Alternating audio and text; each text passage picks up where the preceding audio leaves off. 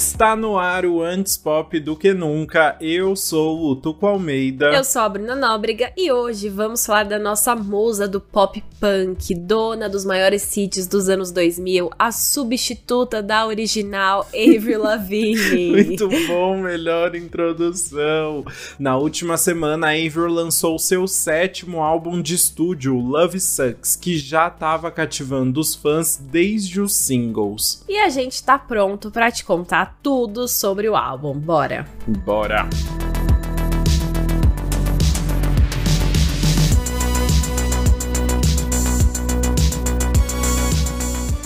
Como a gente falou, o Love Sucks é o sétimo álbum de estúdio da carreira de 20 anos da Avril e vem três anos depois de Head Above Water, que foi um álbum bem diferente do que a gente estava acostumado dela. Pois é, acontece que o Head Above Water foi o primeiro álbum da Avril depois que ela recebeu um diagnóstico positivo para a doença de Lyme durante a turnê Avril Lavigne de 2013. E aí, de 2013 até 2019, a Avril ficou longe da música, se recuperando recuperando das dores ali. Então, quando ela voltou pro Red Above Water, ela mostrou que vinha para algo diferente, aparecendo segurando um violão numa capa em preto e branco. E de fato, o álbum tinha músicas acústicas e letras autobiográficas que marcaram uma maturidade da cantora, apesar de não ter empolgado muito nem os fãs e nem a crítica.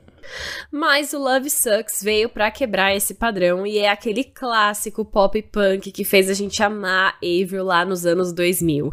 É como se ela estivesse resgatando toda aquela diversão e inseguranças da adolescência, mas agora numa embalagem mais moderna e madura também, né, pra idade dela ali. Total. Em entrevistas, inclusive, a, a Avril diz que voltou a se divertir fazendo música. E é exatamente isso que a gente pode ver nas faixas, né? No entanto, o álbum também não surgiu só de diversão e felicidade. Ela também contou que o álbum surgiu naturalmente no momento em que ela havia acabado de sair de um relacionamento tóxico e estava precisando de um tempo para si. Ela disse que queria escrever sobre como o amor é difícil, nas, nas palavras dela, mas o processo de produção acabou ajudando a superar também todo esse Exato. trauma. Exato. Ela disse o seguinte em uma entrevista: O disco se chama Love Sucks, que é algo como o amor é uma droga. E isso é porque era assim que eu tava me sentindo quando comecei o álbum. Eu só precisava de um momento para me concentrar em mim mesma. E essa foi a primeira vez que eu me senti assim, sem me preocupar em estar em um relacionamento. Mas eu estou em um ótimo lugar na minha vida agora e acho que o álbum é muito leve e é divertido e meio que zombando dos meus altos e baixos no amor. E a capa acaba refletindo toda essa vibe de superação e também trazendo os elementos do pop punk ali, né? Ela aparece aparece sentada em um fundo todo vermelho, com as pernas abertas, segurando vários balões pretos e vestindo uma bota preta gigante e um look todo preto também. Exato, eu amei essa capa, é muito maravilhosa. Uhum. e aí, em termos de produção e composição, esse é daqueles álbuns íntimos que a gente ama. Pra produção, a Avril só trabalhou com três pessoas e foram, assim, nomes escolhidos a dedo. Ela chamou o John Feldman, que foi um dos produtores, que é um dos produtores mais famosos e bem-sucedidos do pop punk e que já trabalhou com o Blink 182, o Five Seconds of Summer e o Panic at the Disco. Ela chamou também o Travis Barker, que é também conhecido como namorado da Kourtney Kardashian, mas também, na verdade, é um super músico que trabalha com vários rappers e teve um destaque também um tempo aí que ele trabalhou com Blink-182, que foi super importante. E ela também trouxe o Mod Sun, que é um rapper cheio de parcerias ali, mas também é o namorado dela desde o ano passado. Os três também são creditados na composição, junto com os três artistas que fazem parcerias no álbum, que são Machine Gun Kelly, Kelly, o Black Bear e o Mark Hoppus. Além disso, a gente também vê os nomes ali do Marshmello, do músico Omar Fett, que trabalhou em Monteiro, do Lil Nas X e Stay Without You, do Kid Laroi, e também um músico menos conhecido chamado Dark Waves, que na verdade o nome dele é Nicholas Long, que trabalhou em Celebrity Skin, da Doja Cat, e Emo Grow, do Machine Gun Kelly, da Willow. Então tem tudo a ver, né? E eu queria fazer um comentário completamente aleatório sobre o Nicholas Long, que é o Dark Waves aí. Ai, porque diga. quando eu vi o nome dele, eu fiquei muito feliz. Porque a minha. Eu, eu amo a ASMR, né? Que é aquela uhum. técnica de relaxamento que você ouve sons para relaxar. Você e a minha Isso. e a minha youtuber favorita de ASMR, é, ela chama Julia, ela tem um canal chamado It's Blitz. E o marido dela é o Nicolas Long. Mentira. E ele já apareceu em vários vídeos dela e eu super acompanho. E aí eu sabia que ele era músico, mas eu não achei que ele era um músico assim tão importante em Hollywood, sabe? E aí, quando eu vi que ele tava no álbum da Avril e já trabalhou com Doja Cat, Willow, Machine Gun Kelly, tinha várias outras coisas no currículo ali, eu fiquei muito feliz. Então fica aí essa história do Nicholas Long, porque eu amei essa curiosidade aí no meio do álbum. Menina, o mundo é um ovo, não é mesmo? pois é. E aí também, claro, né, além de todos esses que citamos, que, assim, são bastante nomes, se você for pensar, mas são nomes bem selecionados, também também tem a Avril creditada na composição de tudo. E aí vamos então analisar a fundo essas letras e melodias no nosso faixa a faixa. Bora!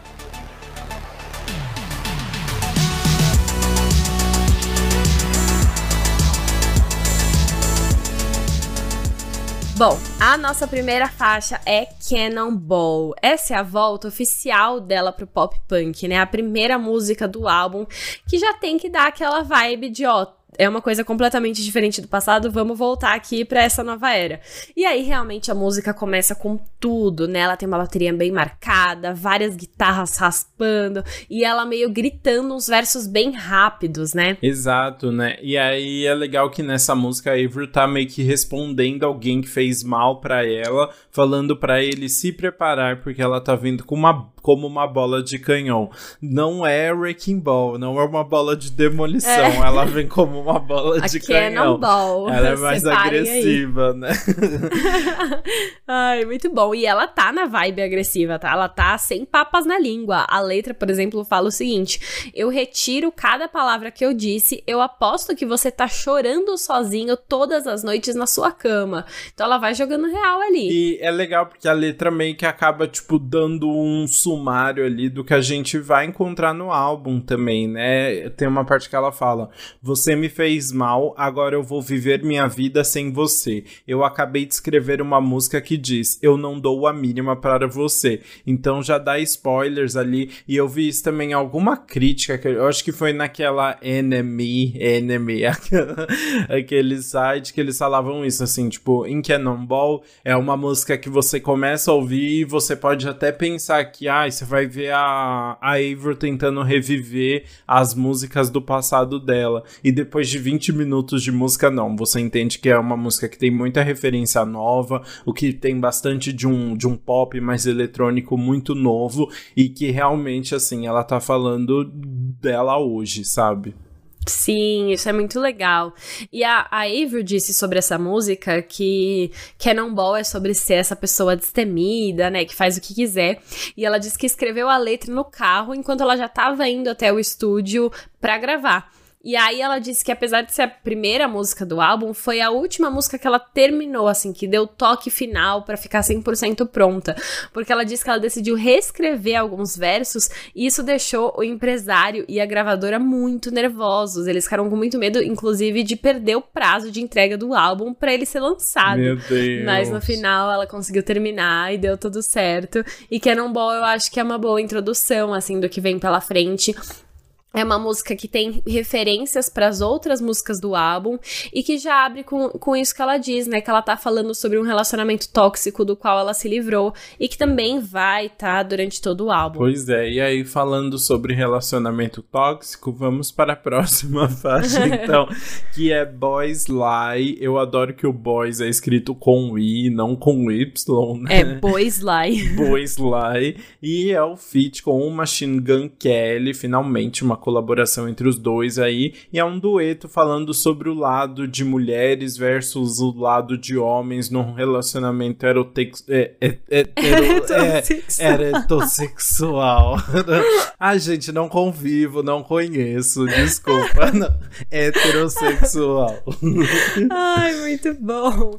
E é isso, né? Eu não entendi porque não tem um Y, porque eles colocaram um I. Eu acho que é uma coisa, sei lá, o Machine Gun Kelly gosta de ser diferentão, né? Deve ter sido uma coisa dele. Mas é, é basicamente assim: ele fica questionando o que fez de errado no relacionamento, e aí ele também fala que mulheres também mentem, mas ela fala justamente como eles enrolam ela. Ela tá descrevendo ali como os homens é, tentam persuadir ali na relação. O, só pra comentar, o, o boy é, é meio antigo, assim, né? Na, tipo, em Skater Boy, Skater Boy da, é verdade. da April já era com I já, então eu é acho verdade. que é o estilinho da. É o estilo dela, né? Eu dela. falei que era Machine Gun Kelly, foi Eivor que pôs o Boys aí, é verdade. Exatamente. Mas aí na letra, ela até ela diz o seguinte: Você diz o que eu quero ouvir, você diz o que eu quero ouvir, faz eu acreditar na mágica e depois desaparece. Então ela tá falando ali como ele ilude ela, né? Só que depois ela inverte a história, tá? No refrão ela fala: Meninos mentem, mas eu posso também. A vingança é meu vício. Garotas choram e você também vai chorar. Ai, eu amei que ela bom. vira muito essa história aí no meio. Eu, e eu amo que ela também, né, tipo, pega essas referências, sei lá, Big Girls Don't Cry ou Girls Cry. E eu gosto muito como ela faz essa vibe do cry com lie, que ela, ela fica trocando. Aparece muito na música o mente e o chora, né? Que o lie e cry parece muito. E elas fazem um jogo de palavras aí durante o refrão, os dois, né? Que fica muito legal. Só faltou o Boys Don't Cry da Anitta pra, pra fechar Mano, aí o sim, combo. tava muito na vibe, né? Ia ser tudo. Muito bom. E a produção dessa música também fica legal porque já tem uma bateria mais acelerada enquanto eles estão cantando juntos ali, né? E já dá mais um uma acelerada no coração junto. É mais um energético ali que eles tomaram, né? Esse CD só vai aumentando assim. Pois é, eu acho que ele também aumenta ainda mais na nossa terceira faixa, que é Bite Me, que na verdade foi o primeiro single do álbum, foi lançado em novembro do ano passado, e é uma música que é assim, sobre ver seu próprio valor e apenas ficar tipo, ó, oh, quer saber, você não me tratou bem, isso não funciona mais, então pode comer poeira. Eu não sei como traduzir Bite Me, então eu traduzi como pode comer poeira.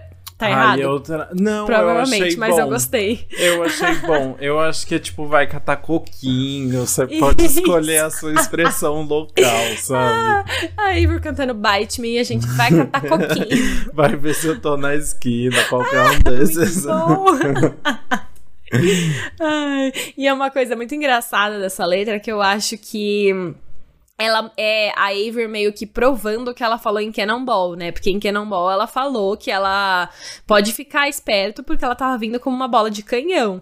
E aqui é ela vindo como uma bola de canhão, né? Então, numa parte da letra, ela fala inclusive assim: venha buscar as roupas no jardim da frente com os sprinklers ligados. Sprinklers é aquele negócio que joga água na grama, tá? Então ela deixou a roupa lá dele com o negócio ligado para ele se molhar.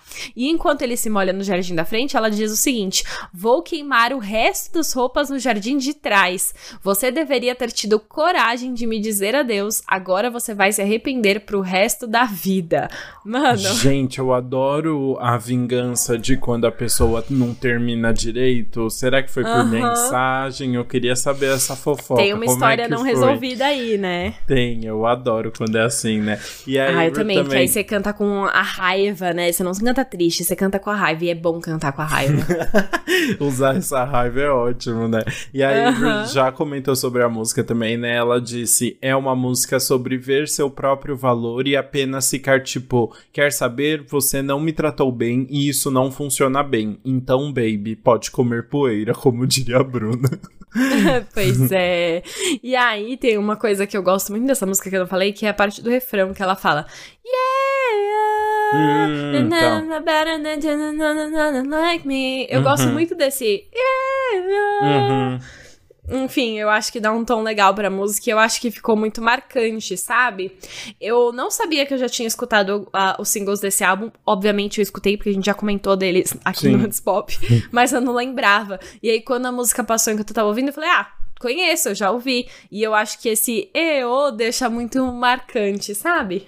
E, é, e ao mesmo tempo, tipo, é uma, um local ali que ela passa com a voz que a gente tá muito acostumado, assim, das músicas antigas também, né? Então você já reconhece, assim, ah, essa daqui é a Avril, né? Já tem uma, uma memóriazinha ali. E agora vamos pra nossa quarta faixa, que é Eu Amo Quando Você Me Odeia. Na verdade, Love It When You Hate Me, que é o feat com o rapper Black Bear. Muito bom. Eu disse pro Spotify que essa foi a última música que eles escreveram pro álbum. E aí eles mandaram pro Black Bear no mesmo dia para ver o que, que ele achava e se ele toparia participar. Aquele negócio meio corrido, né? Tipo, a gente tem um deadline, né? É. E aí, e aí, óbvio que ele nem pensou duas vezes em aceitar e já gravou os vocais dele, tipo, no dia seguinte, assim. Foi uma loucura, deu tudo certo. E eu gosto muito da, da junção das, dos dois assim. Acho que a parte Também. que ele entra dá um boost pra música, assim.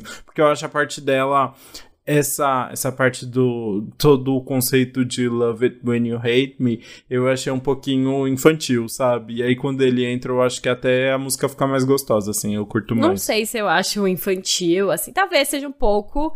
Eu acho que é mais imaturo do que infantil, né? Porque é, infantil exato. não é amo que você me odeia.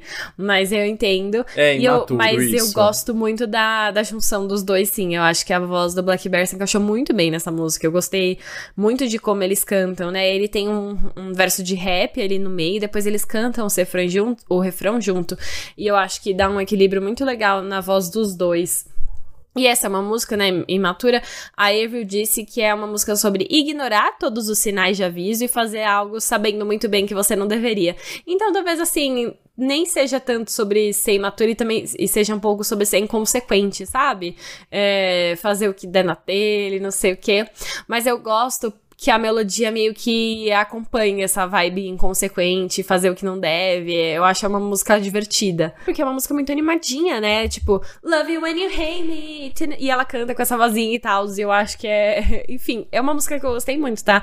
É eu gosto de como tudo se encaixa, por exemplo, ela tá, sei lá, se ela vai passar essa ideia de que talvez é, ela está sendo imatura mesmo, ela ama quando o cara odeia ela, ela tá ignorando sinal de sinais de aviso e tá fazendo coisa que não deveria. E aí ela canta um pouco com essa voz mais fina, a vibe é mais divertida, e tem inclusive o começo, que é, ela fala, né, I'm a lush and I'm a drunk, I'm a lush and I'm drunk again of another crush, don't rush. Ela faz esse joguinho de palavras, sabe? Para você ainda ficar prestando mais atenção na música, que pode ser chato, mas ao mesmo tempo eu acho que faz sentido dentro da, do que ela tá dizendo ali. Uhum. Então eu gosto. Ela se joga nessas sensações, assim, nesse relacionamento isso. mesmo, né? Realmente, isso é legal. E e tem muito de sensações, né? O, antes do refrão, tem a, a, é, o pré-refrão ali, ela joga muito no agudo. Tem essa sensação muito da voz dela. Então é ela. And I ignore all the. Ih, agora eu perdi. Ih, caguei. Mas é. Ela grita muito o I. É, And I ignore all the warning signs. Fall for you every time. Eu, eu cantei totalmente fora de ritmo, ok? Tá, Desculpa. Tudo bem, eu ouvi bem. esse álbum ainda só poucas vezes, ainda não deu tempo de decorar tudo. Na minha cabeça funciona. Quando eu vou tentar cantar, ainda não rolou. Mas prestem atenção quando vocês forem ouvir, que é a voz dela, ela puxando muito um agudo ali, né? Mostrando o potencial da voz.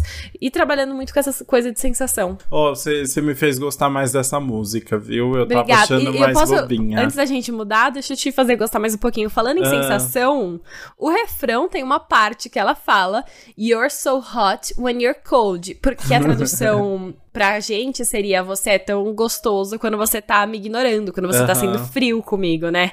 Só que o joguinho de palavras é você é quente quando você tá frio, hot and cold.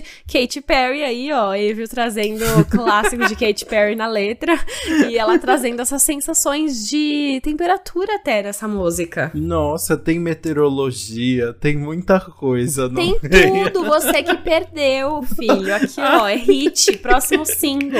Ai, muito bom, tá bom. Então já não vai ser a música que eu vou botar no repeat, então, tá bom?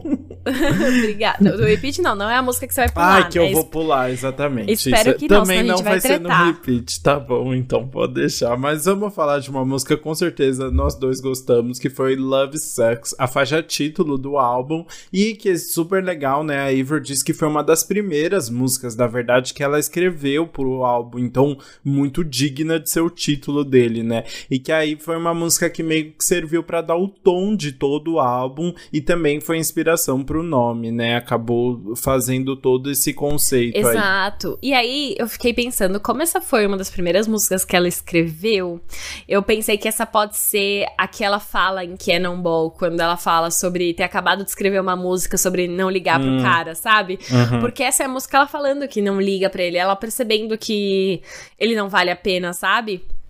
Ela até fala em determinado momento, você é superestimado. E aí depois em outro ela fala, quando eu penso em você, eu apenas quero vomitar. Muito bom, né? Pois é. Mas também tem um outro lado, né? Tem a partezinha depois no final que ela fala: Quando eu penso em você, eu tenho que tentar ser forte. Agora eu tô toda confusa. Chame de má sorte, porque o amor é uma droga. Então eu tem... adoro, eu adoro do Ah. nada. Por que, que o amor é uma droga, né? É, why, why the love sucks? É isso.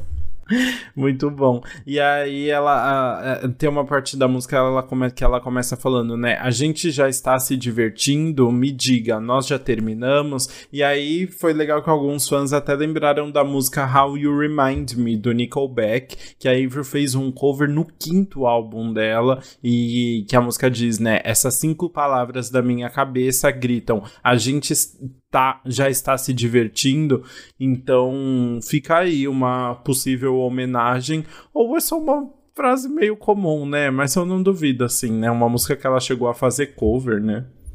Sim. E essa é outra música super divertida, né? Eu gosto muito do na na na no começo do refrão que ela fala Na na na not another breakup. When I think of you, I just wanna throw up. Na na na. Enfim, tô empolgada com a letra dessa música, com as letras das músicas, né?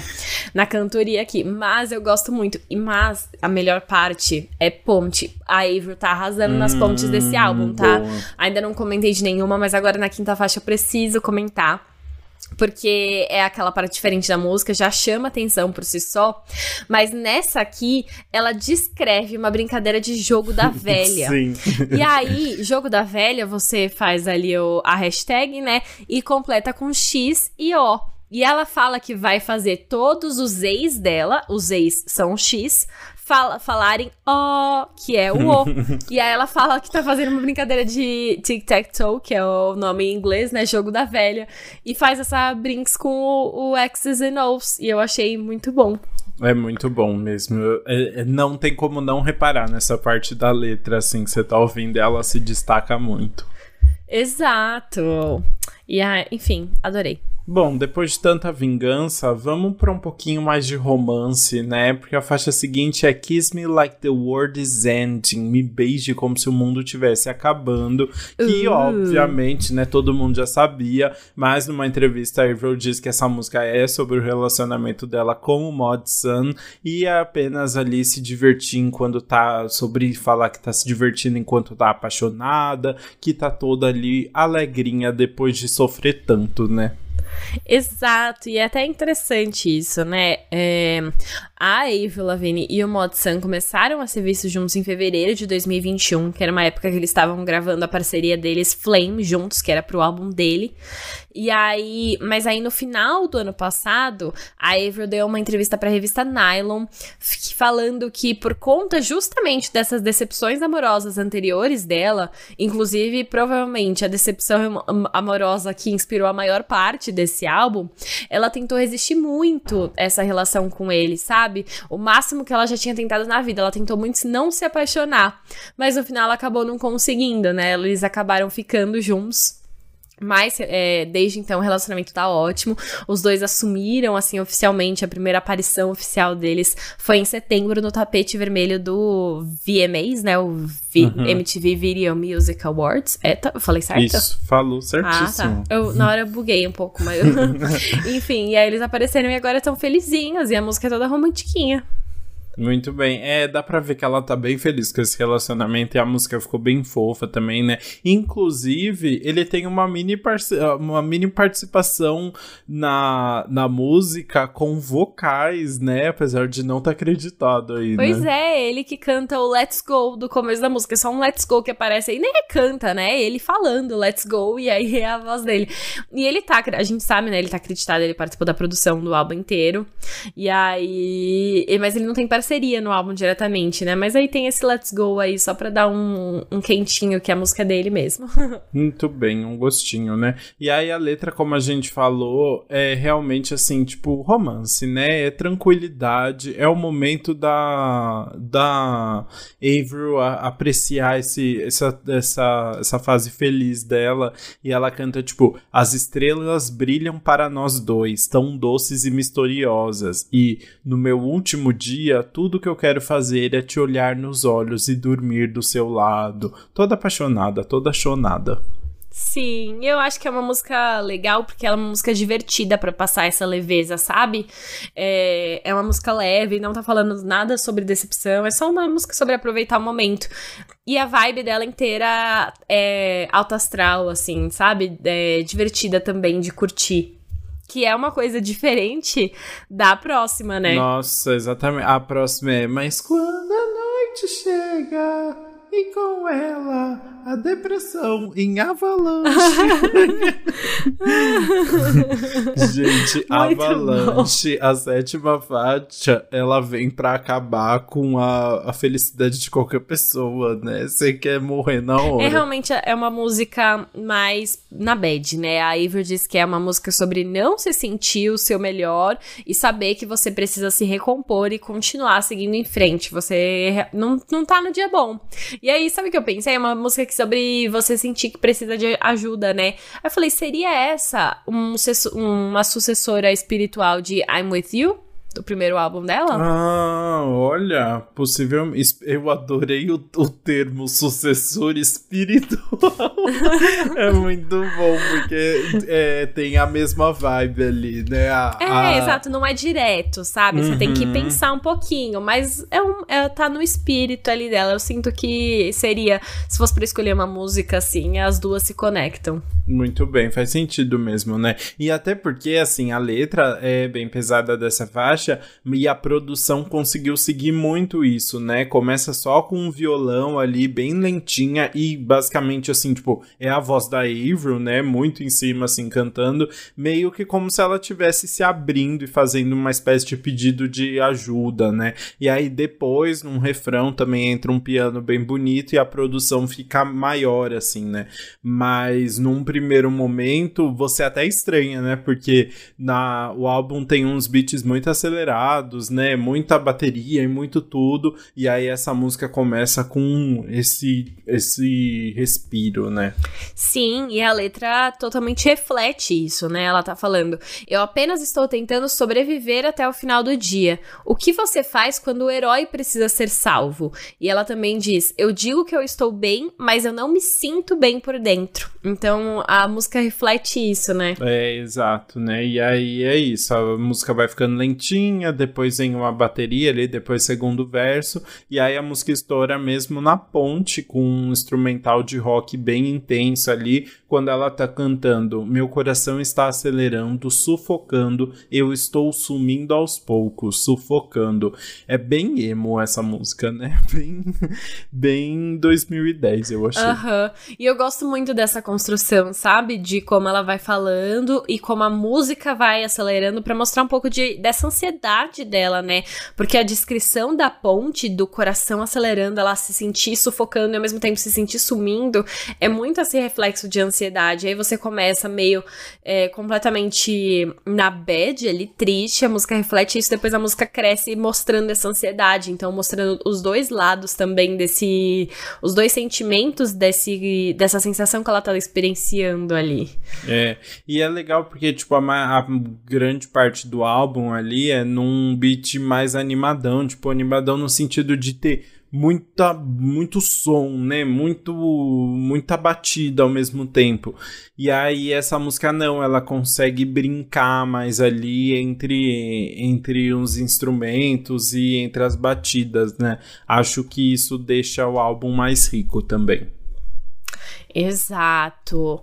E bom, depois de Avalanche, a gente vai para déjà vu, mas não é. É. mas não é o déjà vu da Olivia Rodrigo. Mas sabe o que é muito engraçado? A gente sai da, da música teoricamente mais tristinha. Uhum. E aí, déjà vu vem e tem exatamente 5 segundos de um instrumental bem levinho. Que é tipo um sino, assim, ou um, um eco ao longe. E aí dá 5 segundos e aí ela já explode com uma bateria e aí já começa cantando. Eu fui louca por esperar esperar você mudar é a mesma coisa de novo e de novo, tipo déjà vu. E aí eu fiquei pensando, essa mudança brusca de, de música, né, de melodia, será que é essa para você levar um choque mesmo? Tipo, não, você não devia ter esperado algo diferente do que uhum. esse álbum tá se propondo? Uhum. Você acha que vai começar lentinha? Na verdade, não, essa música é grande. Enfim, eu tô, eu tô criando a fic, talvez, obviamente, eu acho que eles não pensaram nisso. Porque eu inventei, fui longe. Talvez eles tenham pensado, mas agora. Eu acho, eu acho é, possível, não sei. assim. Não, é... Mas eu gostei, assim, dessa associação que eu criei na minha cabeça aqui. Eu acho que o que fica claro é assim, tipo, é um momento de despertar essa música, né? Na música anterior ela tava muito, muito deprê, assim, e, e essa música ainda consegue respeitar esse, esse final mais lento. E aí vem a hora que a Avril finalmente vê que, assim, ela tá vivendo um déjà vu, né? Assim, essa história já basta e quem tem que sair dessa história é ela, né? E aí, quando ela canta, inclusive, eu fui louca por esperar você mudar, eu falei, ah, eu ainda pensei mentalmente assim, putz, amiga provavelmente. e aí a Avril disse, né, que essa é a história clássica de andar em círculos e não chegar em lugar nenhum, né? Você precisa conseguir seguir em frente, se comunicar em relacionamentos. Se você não segue em frente, parece déjà vu. Conforme eu fui envelhecendo, eu aprendi que as pessoas não mudam e você não pode esperar isso delas. Finalmente, se tocou, né, amiga? Mas aí, enfim, eu acho que essa música veio mesmo para dar um sustinho mesmo. Sim, exato. E aí eu tenho uma fofoca pra essa música, tá? Ai, Agora. Que tudo. Eu amo. é, em um determinado momento dessa música, a Avril canta: Apenas admita, você é um idiota vivendo em um castelo. Você acha que é melhor que todo mundo, mas você não pode me comprar com algo brilhante porque eu não sou como todo mundo. E aí as pessoas acham que os versos seriam uma referência pro Philip Sarofin. Sarofin Que é o filho de um bilionário do Texas, com quem a Avril namorou por um ano, mais ou menos até novembro de 2019. Aí eles terminaram em novembro de 2019, foi anunciado e tal. E a música, tipo assim, tem várias referências a um cara que acha que pode comprá-la, sabe? Ela ainda fala: Você acha que o número dentro da sua conta bancária é o caminho até o meu coração? Você acha que é um santo, mas age como um pecador. E eu amei, gente, ela, ela mandou a ver, mandou, mandou mandou ver no, nos versos ali bem direta, né? E ela falando muito de dinheiro, tudo a ver para esse cara que é filho de bilionário, né? E o timing, se você for pensar que ela terminou com ele no final de 2019, aí talvez tenha tido mais um relacionamento no meio, mas em 2021 já tava com o Mod Sun tá um timing bom pra ela ter escrito sobre ele pra esse álbum. Nossa, com certeza, acho super possível, sim, e realmente a letra dá a entender que é isso, que é um cara que só lida com dinheiro e que esse relacionamento era todo baseado nisso mesmo, né? Então, provável. Gostei dessa fofoca. É, então. E eu também tenho uma outra parte agora que eu queria comentar da música sem a fofoca. É que tem o, o último refrão. É só a Avril cantando com a bateria por cima, assim, sabe? É tipo a bateria e ela cantando por cima sem mais instrumental. Meio uma coisa um pouco acústica, talvez. E fica um efeito muito legal na música. Eu acho que acrescenta também mais, sabe? Toda essa produção foi muito bem pensada para combinar com a letra aqui também. Muito legal, curti bastante. E agora agora então bora para a próxima faixa que vai que ela já chega com um quiz já, porque o nome da faixa é FU. E como eu sei, amiga, que você tem um pouco de dificuldade com, com é, siglas, o FU, é, você entendeu desculpa. rapidinho? Essa, essa, infelizmente, assim, eu entendi, né? Uma, uma palavra que. É, porque essa aí a gente ouve muito, né? O, o xingamento mais usado em inglês, provavelmente. muito bom, né? E realmente a Avril diz que essa música é sobre sentir que não tá, que não estão escutando ela e que é algo que a deixa muito irritada, né? E é, é interessante porque é um tema muito recorrente no pop punk, no punk feminino, né? Essa questão da voz da mulher não ser escutada e o gritar e tal. Então eu acho super legal isso aparecer aqui. E, e aí ela manda um ah, vai catar coquinho, só que. só que na versão FU. Exatamente. É muito bom, né? E aí a letra é isso, né? Ó, Toda vez que eu falo com você, você não escuta. Eu gasto meu fôlego e você não escuta. Eu grito e eu odeio, mas é verdade. Aí ela fala, eu te superei, né? E ela fala em vários momentos, assim, que ela chegou a alertar ele que isso era algo que irritava ela e ele continuava fazendo. E aí eu senti que essa é meio que uma sequência de déjà vu, né? Porque é sobre ela achar que o cara vai mudar e agora entender que não vai, não muda de novo. E até na ponte dessa música ela canta: "Todo esse tempo eu pensei que um dia você me ouviria" todo esse tempo esperando que você mudasse. Todo esse tempo eu desejei que você me escutasse. E aí agora entendendo que ele não vai mudar, que não vai escutar ela e deixando ele para trás. É, é, exatamente o que ela diz em Deja Vu, basicamente, só que com outras palavras. Essa foi a primeira música que a Avril fez junto com o Travis Barker do álbum e foi a primeira vez que eles trabalharam juntos desde o terceiro álbum dela, o The Best and Thing de 2007. Então aí eles 15 anos depois voltando a fazer música quase, né? Muito louco. Sim, nossa, eu tô, eu tô chocada e também admirada com a rapidez com que você fez essa conta de 2007 para 2022. Eu, eu olhei um tempo, assim, foi, não foi tão rápido assim. Eu falava e calculava ao mesmo tempo. Entendi. Achei muito bom. Você falou muito rápido esses 15 anos, fiquei admirada. Mas enfim. Ai, tudo. Mas aí agora a gente sai dessa vibe de tá cantando sobre não gostar de uma pessoa e vai para uma música que é mais romântica de novo, que é All I wanted, tudo que eu queria, que é uma parceria com o Mark Hoppus, que é o fundador do Blink-182, que já apareceu aqui várias vezes, o que também foi uma referência para os produtores que a Avril chamou pro álbum. É legal, é uma música romântica. Ao mesmo tempo eu fiquei até em dúvida, porque é uma música que eles estão cantando ali, os dois cantam juntos, sobre meio que um amor, que é aquele amor que você precisa sacrificar tudo, assim, bem aquela coisa do amor adolescente de vamos fugir para outro lugar, baby.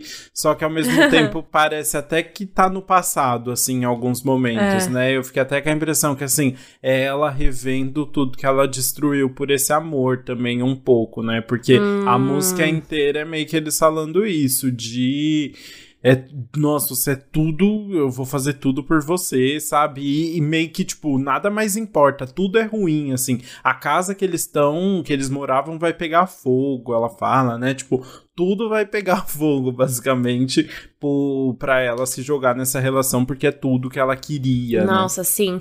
Mas sabe o que eu pensei? Eu acho que faz sentido ela é ser, tipo, um passado de como foi esse relacionamento. É, e eu acho que é uma, essa é uma das letras mais trabalhadas do álbum. Eu acho uhum. que é uma uhum. letra, assim, que é muito é, detalhada, ele conta essa história mesmo. E eu também gosto de ter essa vibe de cada cantor cantar um lado do casal ali, né? Ela canta a parte dela, ele canta a parte dele. E pode até ser que, assim, ela esteja cantando sobre uma situação e ele esteja cantando sobre a situação dele, mas acaba que se encaixa dentro da música, eles cantando ali na vibe desse casal que você tá disposto a sacrificar.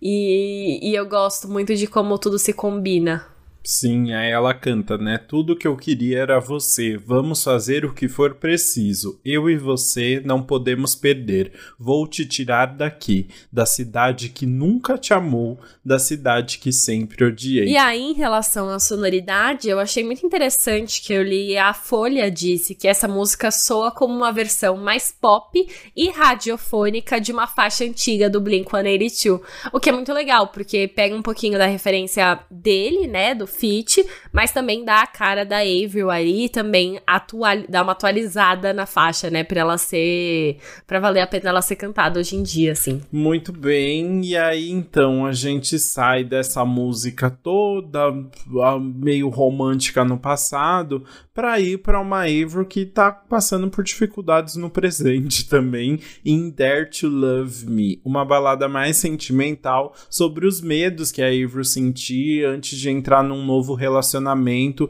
quando ela ainda estava muito magoada ali por causa da da situação tóxica que ela passou. Pois né? é, essa é uma relação, é uma música muito sentimental para ela, né? É uma música que vem nessa vibe bem emotiva. Então a letra diz, por exemplo, porque eu sei que a maladeira escorregadia, mas eu não quero perder a esperança. Droga, por que tem que ser tão difícil apenas abrir meu coração? É difícil. E aí a gente comentou um pouquinho sobre isso já, mas retomando aqui, na, a Avery falou recentemente numa entrevista para Forbes que ela começou a escrever o álbum numa vibe muito de quero dar um intervalo dos relacionamentos, preciso ficar um tempo sozinha e tal. Só que aí no meio do processo ela começou a namorar, né, se apaixonou e aí foi quando ela percebeu que ela ainda tinha muitas barreiras para se envolver com uma nova pessoa, que ela tava cheia de inseguranças e acabava demandando, tipo, muitas certezas da outra pessoa, né? Pois é, não, eu achei muito legal isso, né?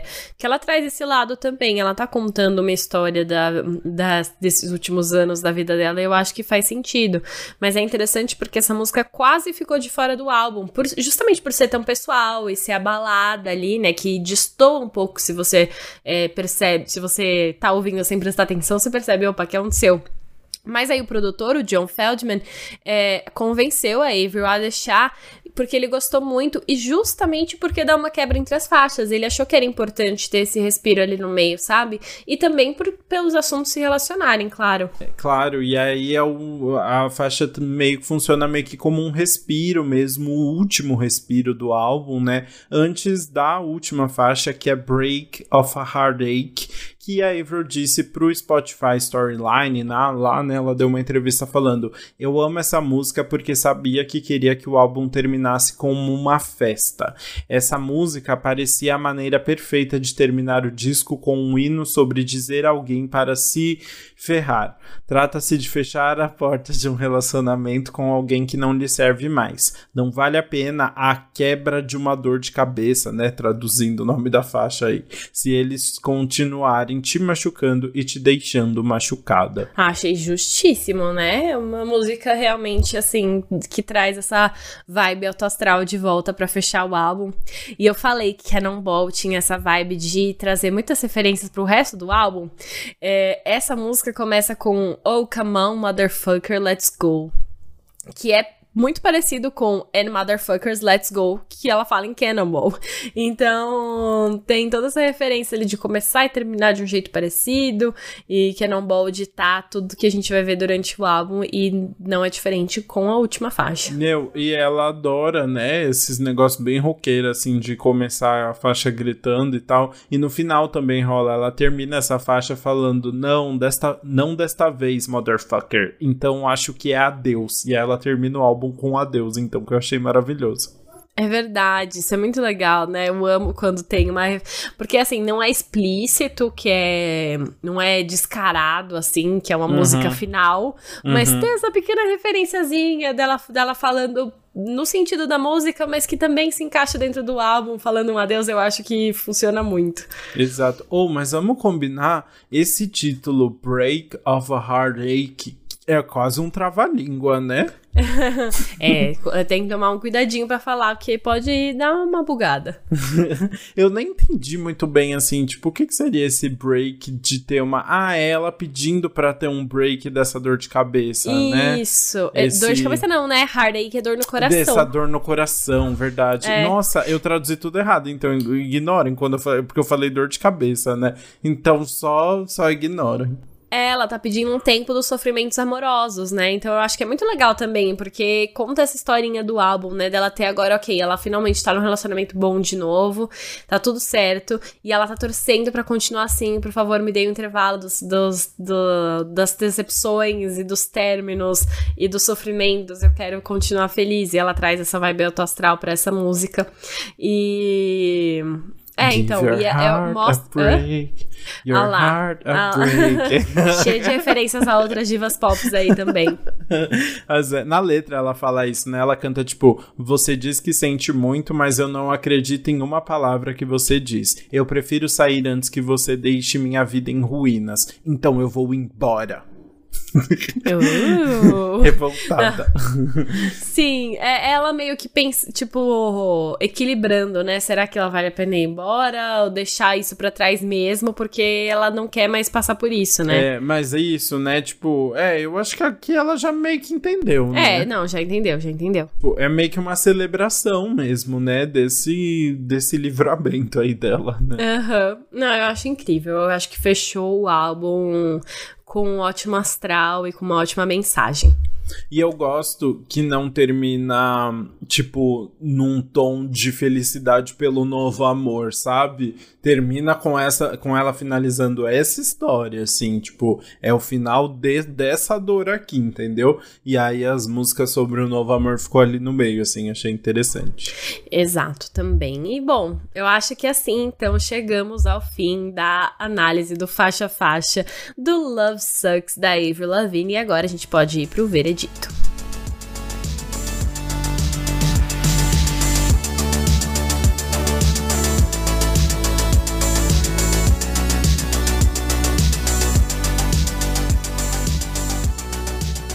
Bru, começa falando então a música que você vai pular das próximas vezes, que não não vai ficar na sua playlist falo. É...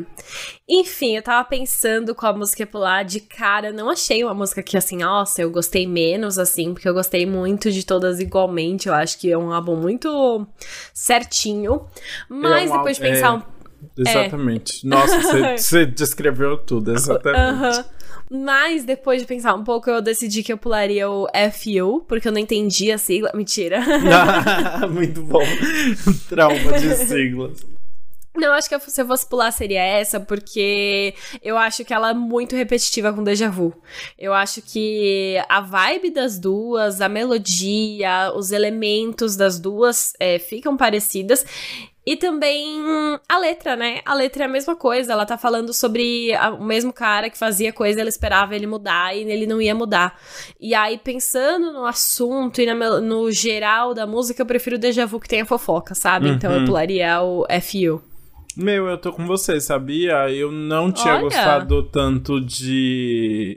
De qual que eu não tinha gostado mesmo? Love You When You Hate Me. De Love You When You Hate Me, mas você mudou muito a minha opinião. E, e FU foi uma música que desde o começo eu senti muito que era meio filler, assim, sabe? Não acrescentava nada nem na letra, nem, nem musicalmente, assim, né? Falando da produção. É meio flat, né? Não tem nada muito especial, assim. Então realmente é uma música que dá pra pular pular ali no Não, meio. é. Nossa, eu tô feliz que você concorda comigo. Eu tô feliz que você tirou Love When You Hate Me da sua que você ia pular. Porque uh. eu já vou falar que é a minha que vai ficar no repeat, sabia? Ah, muito bom. Não, justíssimo, é. então. Já, já justifica Eu, eu lutei então. por ela, né? Eu, já, eu justifiquei você enquanto eu tentava te ela. convencer é durante o episódio.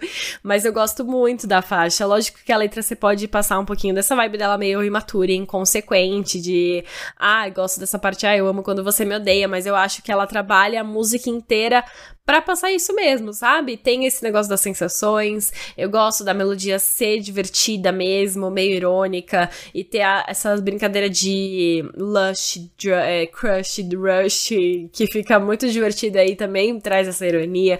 Tem o hot and cold ali no meio, então, assim, para mim eu acho que é uma música que funciona e que gruda na cabeça, assim. Eu tinha falado assim, ah, ela tem potencial para ser single, e eu esqueci, ela foi single, a gente já tinha ouvido ela também, por isso que já tava na minha cabeça cabeça há, um, hum. há um tempo. A Avril lançou em fevereiro, eu acho. Então também já começou a me ganhar desde antes essa. Muito bom. A música que eu vou colocar no repeat dessa vez vai ser Avalanche. Porque hum, eu achei. achei é, quando eu ouvi assim, achei de cara já uma produção muito diferente do resto do álbum. É um nível dark muito legal que a Avril explora. Ao mesmo tempo, chega a ser quase um pouco tipo suar um meio breguinha, assim, umas letras meio tipo forçadinhas, mas que eu acho que funciona dentro do contexto ali de tudo e que mostra também uma, um novo olhar ali sobre esse relacionamento. E gosto muito do que eu falei dessa questão da produção dar uma boa variada, que eu acho que e realmente é uma música que eu quero ouvir mais. Arrasou, eu achei a Valente também muito boa, eu acho que enfim, faz todo sentido ali dentro. E vamos agora pro nosso final, né? O que você achou do álbum? Quer começar falando? Quero, porque eu sei que você vai ter muita coisa para falar sobre esse álbum, que você virou uma Lavinier depois desse Ai. álbum. Mas. Não, verdade. Depois eu... eu... Vamos ver, vai, pode falar. o que eu queria comentar é que, assim, o álbum, quando eu comecei a ouvir, eu pensei, ai, gente, precisava, tá muito bem feito, mas precisava. E aí, rapidamente, você entende que sim, precisava, que é um álbum que, tipo, que funciona muito bem, que traz, sim, muitas referências do pop punk lá dos anos 2000, da, do, do, do auge da, da Avril, né? Mas que traz uma nova visão sobre nas letras, também traz uma produção produção nova e com uma galera que tava fazendo música desde lá, o que eu acho muito legal, mas também juntando uns novinhos no meio, tipo um Marshmallow e um Omar Fed da vida, né? Assim, que tipo estão fazendo outras coisas que eu acho super legal. É, então, eu acho que tudo funciona muito bem. Eu acho o álbum às vezes só um pouco cansativo, assim, no sentido de. É, muitas vezes trazer algumas letras um pouco mais superficiais e repetitivas, tipo, que fica naquela mesma estrutura e se repetem bastante, e a produção também, também não traz coisas muito diferentes, então eu acho que às vezes o álbum se repete, apesar de ser muito rápido, é um álbum de meia hora, né? Mas o que a, a gente mais fica pensando é Avril foi uma pessoa que inspirou muita gente, né? Tipo, todas as cantoras de 20 e poucos anos, 99% foram inspiradas em Avril Lavigne. Isso de Selena Gomez a Marina Senna, sabe? E, e foi uma, uma mulher que, tipo, foi muito taxada e que sofreu, tipo, muito com uma mídia escrota e com críticas escrotas e pensando, falando, e gente falando que ela não tinha o direito de estar tá fazendo um, um rock ou um pop punk, sabe? Então, então, realmente, a nossa princesinha do rock.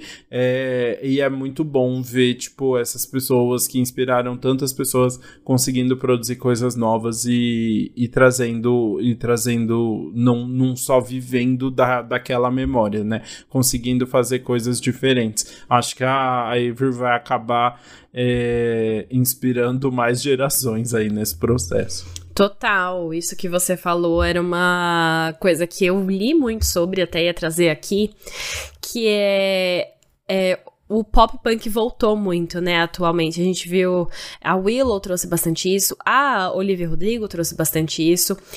E aí, agora com esse álbum, é a Avril falando, é, tomando de volta uma coisa que ela ajudou a criar, né?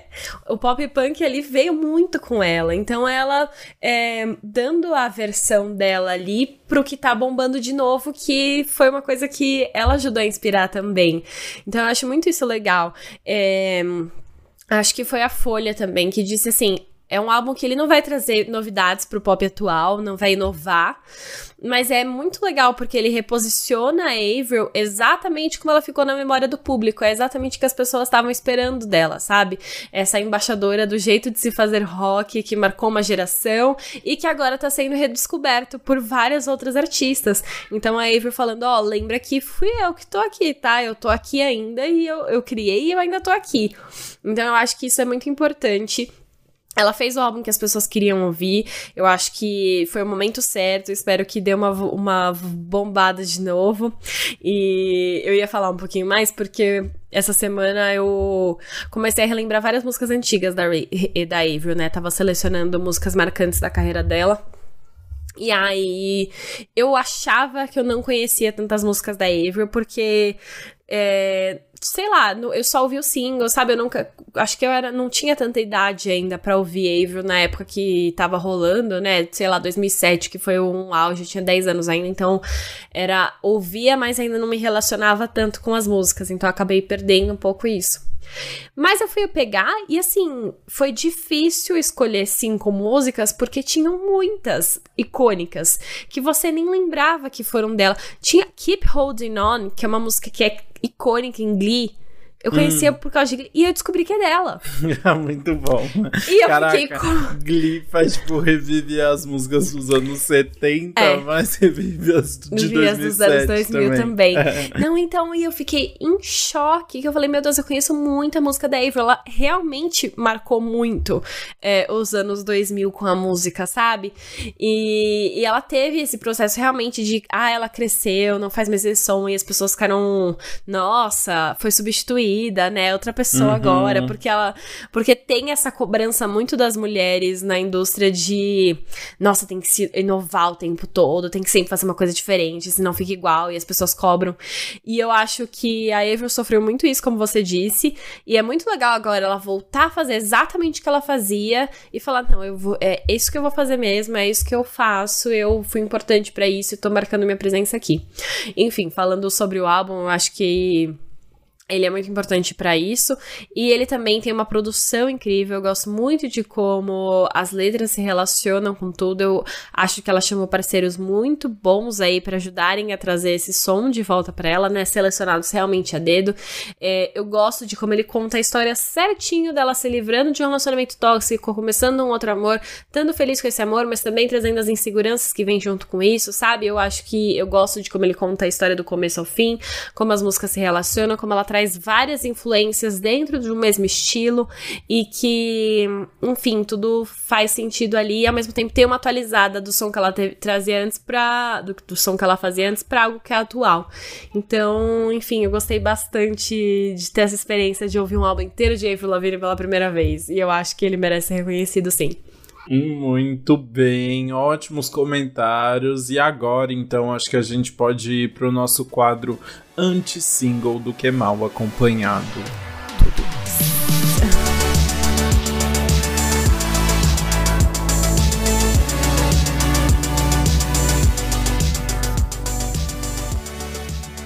Bom, eu vou começar então é, o single dessa semana, porque eu tenho que falar dele. Começa, porque eu sei que meu... você tá doida pra falar dessa música. Ai, eu tô. não, você, não tem, você não tem ideia. O, é, a gente tá gravando esse álbum nessa sexta-feira, tá? Na sexta-feira que tudo foi lançado.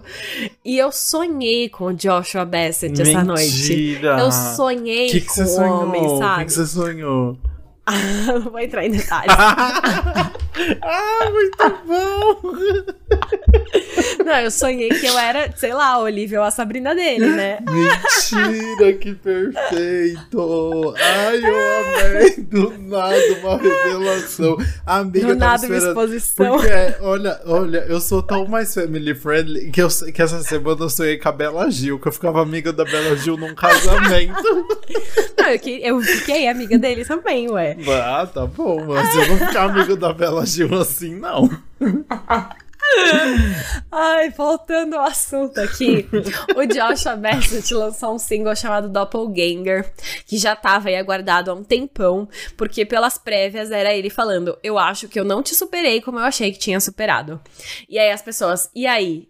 Ele tá falando, ele tá falando da fofoca. Sim. Tá falando sobre Sabrina ou tá falando sobre Olivia, né? E a letra é toda sobre ele ter encontrado uma pessoa numa cafeteria que parecia muito a ex dele. Na hora ele travou.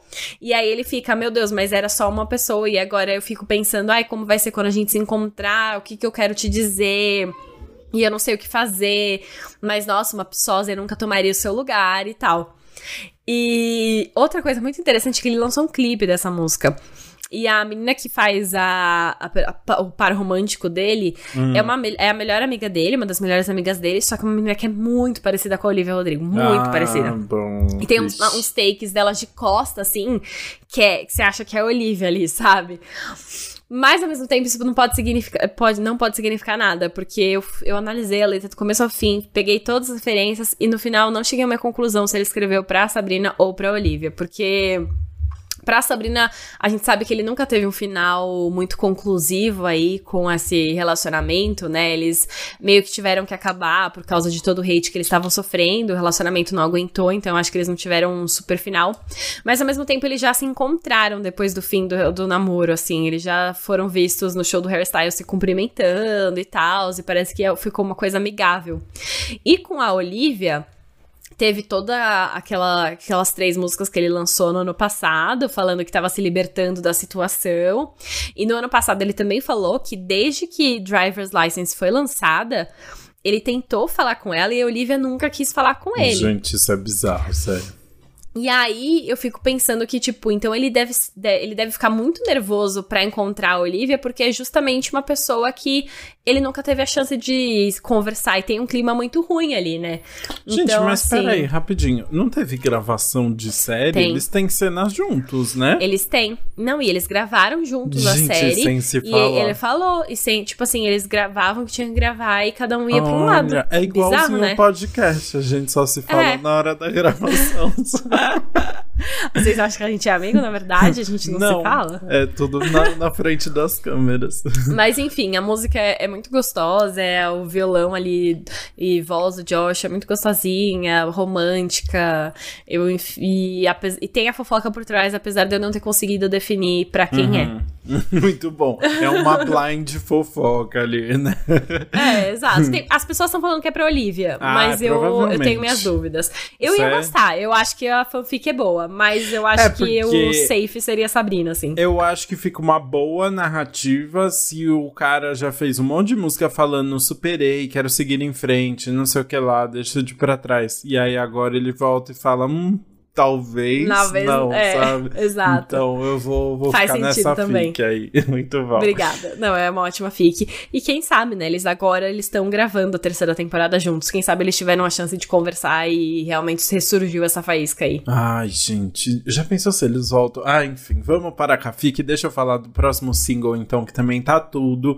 Que é Freaky Dicky. Ah, o feat do Taiga com a Doja Cat aí. Os dois já tiveram uma música juntos, Juicy, de 2019, que inclusive foi a primeira faixa da Doja a entrar no Billboard Hot 100. E aí agora eles repetiram a parceria nessa música bem divertida que eles ficam conversando sobre as preferências sexuais de cada um. E o que a música ainda veio junto com um clipe já, e o clipe é muito divertido. Ainda segue uma estética meio Planet Her, assim, uma coisa bem futurista, e é, é a Doja e o Taiga marcando um date, tipo, se preparando para um date, e depois ele chega na casa dela e ela mora, tipo, num lugar muito absurdo, assim, que uma hora ela tá vestida de mulher gato. É uma loucura, é uma grande inspiração. É uma música bem divertida mesmo, assim, sabe? Zero pretensões. Eu achei ótimo. Ai, muito legal. E outra música também que eu achei bem divertida é Dancing Feet, que é a nova música do DNC com o Kygo. E olha só, o DNC é aquela banda que Joe Jonas formou depois que saiu do Jonas Brothers, né? A carreira solo dele não rolou muito bem, então ele quis montar esse grupo. E aí o grupo acabou se desfazendo mais ou menos quando ele voltou pro Jonas Brothers, porque na verdade o guitarrista é o guitarrista do Jonas Brothers também, então meio que juntou ali. Uhum. E aí, agora eles voltaram, né? Jonas Brothers estão naquele intervalinho de cada um com a sua família, né? A Sophie Turner tá grávida, Priyanka Chopra e o Nick Jonas acabaram de ter filho, então cada um tá no seu cantinho. E o Joe decidiu voltar com o DNC enquanto isso. E aí, o primeiro single dessa volta, eles decidiram chamar o Kygo pra trazer uma música divertida aí. E é muito legal, uma música que tem uma, um bem vibe dos anos 80, com direito a um teclado bem exagerado e também um trompete trompete, bem dançante. Só que aí no refrão fica uma pequena confusão eletrônica. Nossa, tem muitos elementos acontecendo ali e você se perde um pouco. E eu fiquei pensando que se eles tivessem voltado só como GNC, sem ser uma música Fit Kygo, seria muito melhor. Eu também acho. A produção da música na parte anos 70 é super gostosinha, assim, tipo, bem. E aí depois entra um eletrônico mais pesado e eu achei só confuso, só não curti, não. Exato. Eu tive a mesma sensação que você, então, assim, tinha muito potencial, é gostosa, mas poderia ser melhor. Exatamente. E aí, já para emendar no, na, no tema comeback, eu estou muito, muito, muito feliz com o comeback de Florence and the Machine com a música King. I am King. Gente, Florence and the Machine não lançava nada tecnicamente desde 2020. Te, em 2021 teve a música do filme da Cruella aí, mas que eu vou esconder na fanbase porque eu não gosto, então vamos considerar aí que King é o retorno deles oficial e é uma música que a Florence Welch escreveu e produziu junto com Jack Antonoff, o rei das Sad Girls, né? Ele tá sempre e aí é uma música bem bonita, assim, sobre, falando sobre. Tipo, deu, deu pra ver que tinha uma. Sempre tem um.